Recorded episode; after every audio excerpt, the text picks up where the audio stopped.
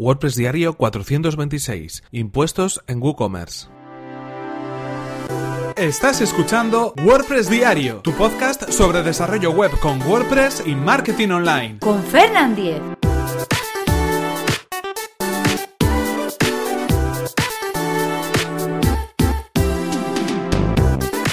Hola, ¿qué tal? Hoy es lunes 12 de marzo de 2018 y comenzamos con un nuevo episodio de WordPress Diario donde íbamos a hablar acerca de los impuestos en WooCommerce. En efecto, vamos a conocer los detalles de configuración de todo lo que tiene que ver con estos impuestos en el sistema de tiendas online de WordPress, en este caso en WooCommerce. Pero antes anunciaros eh, que tenemos un nuevo patrocinador. En efecto, el patrocinador de este episodio es Witopi. Witopi ofrece un servicio de hosting especializado en WordPress, como no podía ser de otra manera Puedes alojar tus proyectos eh, creados con WordPress de manera eficiente y segura en una plataforma que está específicamente creada para desarrolladores y para agencias. Eh, durante este mes hablaremos de muchas de las ventajas de Witopi, pero podemos hablar, por ejemplo, del sistema Docker que utiliza en su infraestructura. ¿En qué consiste? Pues es una tecnología de contenedores que permite, bueno, pues que cada uno de los sitios web creados con WordPress tenga un aislamiento, tenga un espacio específico, tenga una infraestructura, unas condiciones específicas para poder utilizar los recursos asignados en ese sentido. Con eh, vamos a poder olvidarnos de los alojamientos de tipo compartido y mm, disfrutar específicamente de una máquina virtual para cada uno de nuestros proyectos. Si queréis conocer el servicio de hosting de WordPress de Witopi es muy sencillo, simplemente podéis acceder a witopi.com y podéis probarlo de manera gratuita. Y ahora sí continuamos con el tema que nos ocupa hoy, los impuestos en WooCommerce. Es uno de los elementos que vienen, eh, digamos, eh, configurados o que nos permite WooCommerce configurar desde el primer momento. No necesitamos instalar nada más para poder configurar los impuestos en WooCommerce. Cuando estamos hablando de tiendas online, y en este caso WooCommerce así nos lo facilita también, debemos tener en cuenta si queremos introducir los impuestos eh, directamente en los precios o que se calculen a posteriori, es decir, colocar el precio con, digamos, el IVA en el caso de España o eh, que sea algo que se calcule después para que los visitantes, los usuarios de la tienda puedan ver el precio con impuestos incluidos o sin impuestos incluidos. Esto es algo que dependerá también en, muchos, en muchas ocasiones del tipo de cliente que tengamos. Si estamos hablando de clientes finales, es muy habitual que los precios ya vayan con el IVA indicado. Si, por ejemplo, estamos hablando eh, de proveedores, de distribuidores, de mayoristas, quizás les interese tener ese precio sin el IVA indicado porque trabajan habitualmente eh, con precios sin IVA. En este caso, las configuraciones las vamos a poder encontrar dentro del menú de WooCommerce en ajustes y dentro de ajustes en la pestaña de impuestos. Así de sencillo, es una opción que viene por defecto configurada y una de las primeras preguntas que nos va a hacer esa configuración es si queremos eh, que los precios aparezcan o no aparezcan eh, con, con impuestos, es decir, si queremos introducir los precios con impuestos o que se calculen a posteriori.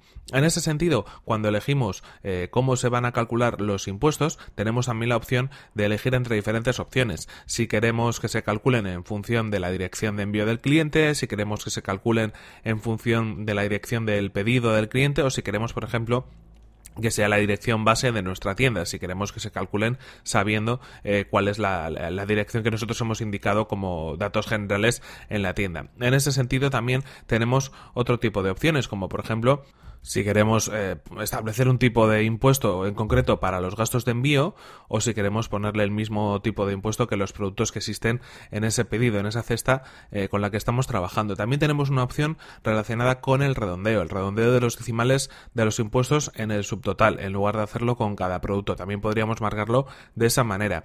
Eh, más opciones que nos vamos a encontrar en la configuración, pues por ejemplo una caja de texto que nos va a permitir añadir diferentes tipos de IVA. En muchas ocasiones trabajaremos solamente con un tipo estándar, con el, eh, podría ser el 21% dependiendo de productos, pero puede ser que en algunos artículos pues tengamos un tipo de IVA reducido y que, bueno, pues necesitemos introducir más de un IVA. En este sentido, sería interesante pues cuando nuestros productos tienen diferentes impuestos.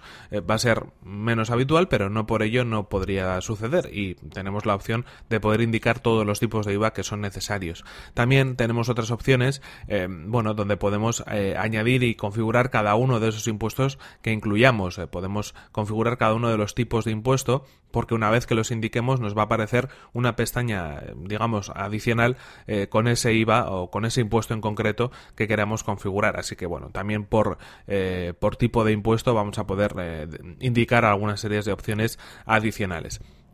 Otra de las opciones que se nos eh, permite configurar es si queremos mostrar los precios con IVA o sin IVA dentro de WooCommerce. En ese sentido, eh, tenemos varias opciones y al final lo que tendremos que configurar aquí es si queremos que aparezca el precio sin el IVA incluido o que aparezca con el IVA incluido. Esto hará que, bueno, pues cuando se muestre el precio en la ficha de producto, por ejemplo, aparezca una coletilla que sea IVA no incluido o una coletilla que sea IVA incluido si es que queremos indicarlo. Eso también es algo que no tiene por qué ser así, podemos dejarlo en blanco, pero en muchas ocasiones nos va a interesar que en cada producto en concreto nos aparezca si realmente está incluido en el precio final o no el IVA que después habrá que repercutir. Y esto también eh, tendrá una configuración que tendrá que ver con cómo aparecen esos IVAs, digámoslo así, en, la, en el pedido o en, en, la página de carrito. Ahí veremos los precios de cada uno de los productos que hayamos elegido y que hayamos marcado en la cesta, veremos un subtotal de esos productos, pero también podremos ver indicado y de manera desglosada el IVA en concreto de cada uno de los productos. Si tenemos los precios marcados con IVA, va a aparecer tal cual, si los tenemos excluidos, va a aparecer después en el reporte final, en ese pedido, el IVA adicional. Por esto es importante el tipo de cliente con el que estemos trabajando. Si son clientes finales, si son usuarios, seguramente no quieren tener ninguna sorpresa, entre comillas, a la hora de hacer el pago final con un IVA añadido. Es mejor ponerlo directamente en, el precio del producto, pero eh, dependerá un poco del caso.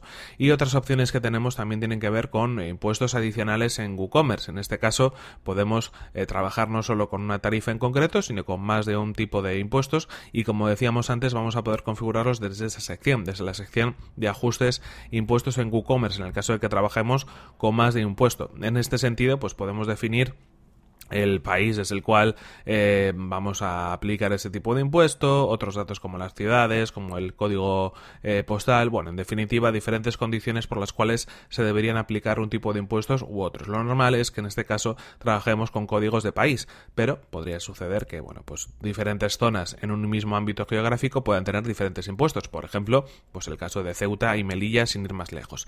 En ese sentido, tenemos toda a nuestra disposición para poder configurar WooCommerce en el caso de los impuestos. Así que es algo interesante que le demos un repaso y sobre todo que lo pensemos antes de crear nuestra tienda, que ya tengamos claro estos elementos porque luego, bueno, pues eh, durante la configuración vamos a tenerlo mucho más fácil elegir una opción u otra a la hora de marcar los impuestos para nuestros productos. En cualquier caso, esto es todo por hoy. Aquí terminamos este episodio 426 de WordPress Diario que podéis encontrar en fernan.com.es barra 426. Y como no, antes de despedirnos, recordaros el patrocinador de este episodio que ha sido Witopi, un servicio de hosting para desarrolladores y agencias especializado además en WordPress. Puedes acceder a witopi.com y comenzar hoy mismo tu prueba gratuita. Y por mi parte, nada más, recordaros que podéis poneros en contacto conmigo a través de mi correo electrónico fernan.fernan.com.es o desde mi de Twitter que es arroba Fernan. Nos vemos en el siguiente episodio que será mañana mismo. Hasta la próxima.